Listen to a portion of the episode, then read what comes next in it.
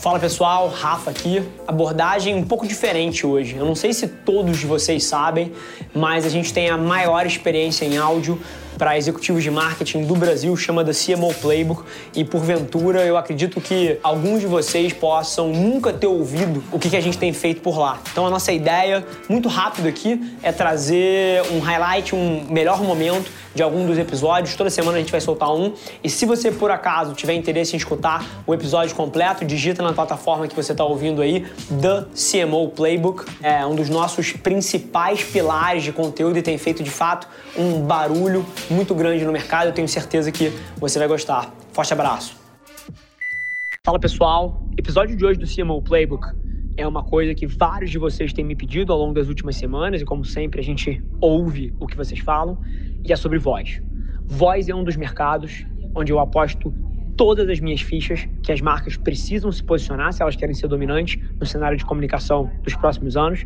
E o episódio de hoje ele é basicamente um MBA em voz.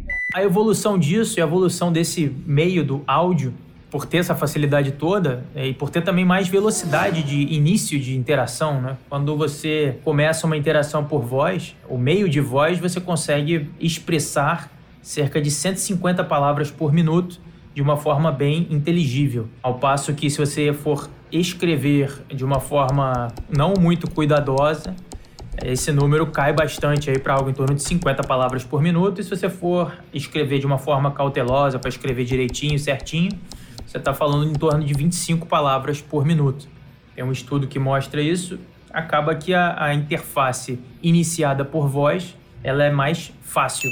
Então, quando se fala de posicionamento de marcas, posicionamento de empresas, como que as empresas estão investindo nessa área, estão se posicionando nessas inovações, o que está mais palpável né, são os podcasts. Mas quando se fala de assistentes de voz e dos smart speakers, eu queria citar seis aplicações específicas que são puramente baseadas em voz e que têm sido um grande foco de investimento de empresas importantes no, nos Estados Unidos. Citei dos podcasts, mas realmente esses investimentos se dão em outros canais. Quais são eles? Eu vou citar brevemente todos eles e depois a gente vai destrinchando. O primeiro são os flash briefings. O segundo são os voice apps mesmo, que são ou skills ou actions, dependendo da plataforma. Tem também todo um trabalho de priorização de resultados de busca, né, que é o SEO, mas não mais o SEO tradicional, que é o SEO digitado, e sim o SEO de voz, é o VSEO. O VSEO é toda uma técnica, são vários atributos e várias formas, modelos e dicas específicas para que o resultado da sua busca venha provido por você e não por um terceiro que não tem a ver com você. Outro ponto importante é a questão do Sonic Branding. Né? O que acontece? Toda vez que tem uma interação por áudio, algo muito importante é que a sua marca tenha o seu Sonic Branding. A sua marca ou a sua empresa tenha a identificação de quem é você por poucos tons. E outra interface interessante que vem começando a deslanchar lá fora, que eu sou fascinado por ela, que é um voice app um pouquinho diferente, um voice app um pouquinho mais aprofundado, em que são desenvolvidos conteúdos patrocinados, que são os branded content, em cima de histórias interativas baseadas em voz similares a storytelling de aventura. O que, que, é isso? É uma mistura de um você decide Lembra do Você Decide lá do passado, em que a audiência escolhia o destino daqueles personagens?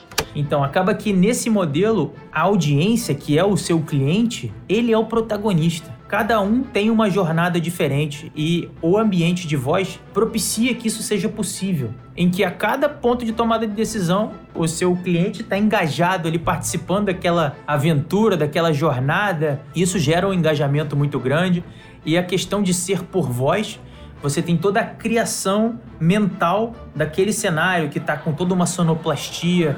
É, tem um pouquinho também de alguns princípios de, de RPG, de jogos de role-playing e também de livros do Choose Your Own Adventure, né? livros de aventura. Só que a interface anterior para esse tipo de experiência era muito complicada, quebrada. Quando você está falando do ambiente de voz, isso passa a ser muito interativo e muito fácil para o participante, para o novo protagonista, né, que é o seu cliente. E ao mesmo tempo, a geração de conteúdo não é exponencialmente impossível, como seria caso você estivesse fazendo esse tipo de jornada por vídeo fazer um ping-pong aqui, um bate-bola com você sobre um pouquinho da evolução né, dessa interface homem-máquina através da voz no mundo e também no Brasil. Uma vez que você é um evangelista da área, eu já venho falando um pouco sobre esse assunto aqui em diversas conversas com alguns convidados e também em demonstrações mas seria interessante ouvir né, sobre o seu olhar nessa evolução de como que isso vem acontecendo e quais são os seus insights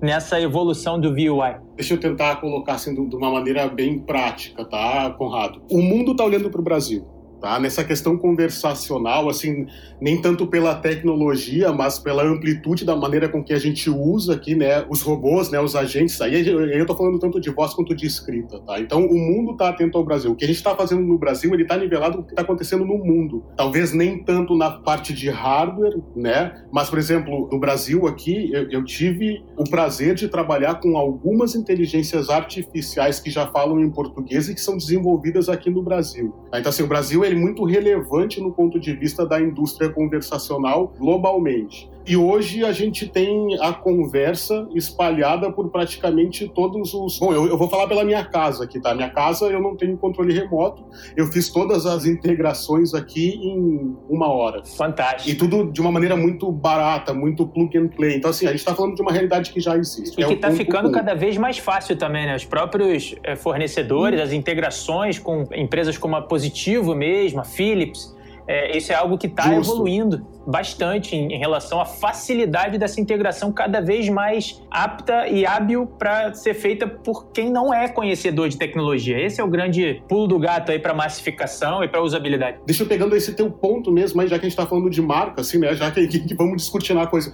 Eu acho que a demonstração de que o VUI, o IoT está popularizado é o fato de uma empresa como a Positivo vender caixas que são kits de automação da sua casa. E eu estou falando disso de vendido na Calum eu não estou falando isso comprado pela internet, onde eu compro minhas placas de. Então, assim, é popular. Ponto. Tem muita coisa acontecendo nesse sentido, tá? A gente vai ver mais para frente a utilização dessas tecnologias de fala massivamente, sobretudo agora que a gente tem uma economia que a gente chama aí, né, de low touch. As pessoas cada vez mais vão estar dentro da sua casa ou cada vez mais vão estar precisando de ajuda para fazer coisas que são mundanas, né? Por que não tem uma máquina para fazer isso? Por que não tem um, um agente virtual para te ajudar para essas coisas? Eu acho que o futuro do VUI ele é ficar invisível. Né? E aí eu gosto de fazer um exercício que é o seguinte: o que é ficção científica?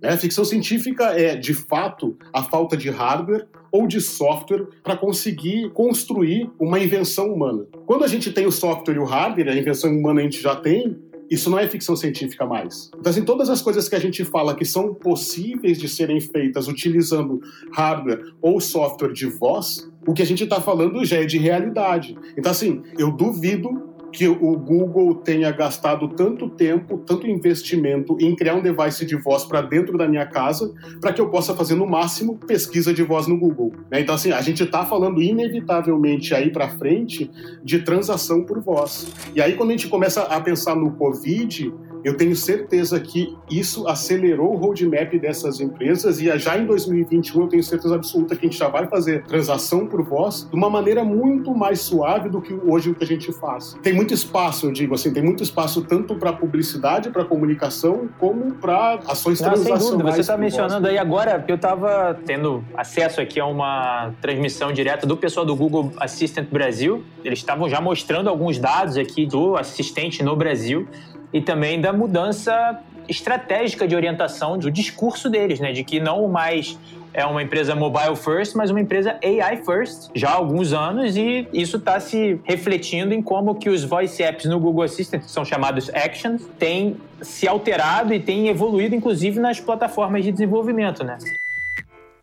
Bom, gente, super feliz que você ouviu esse trecho do The CMO Playbook, porque se você quiser ouvir o episódio na íntegra, é só você digitar no seu player, como eu falei, The CMO Playbook. Vai ser um prazer te receber lá na outra plataforma. Não esquece de se inscrever, sai episódio novo toda segunda-feira, trazendo um grande nome desse mercado para bater um papo comigo. E, sinceramente, independente de você trabalhar especificamente com marketing ou publicidade, eu tenho certeza que tem capacidade de agregar valor para qualquer executivo. Te espero lá. Um abraço.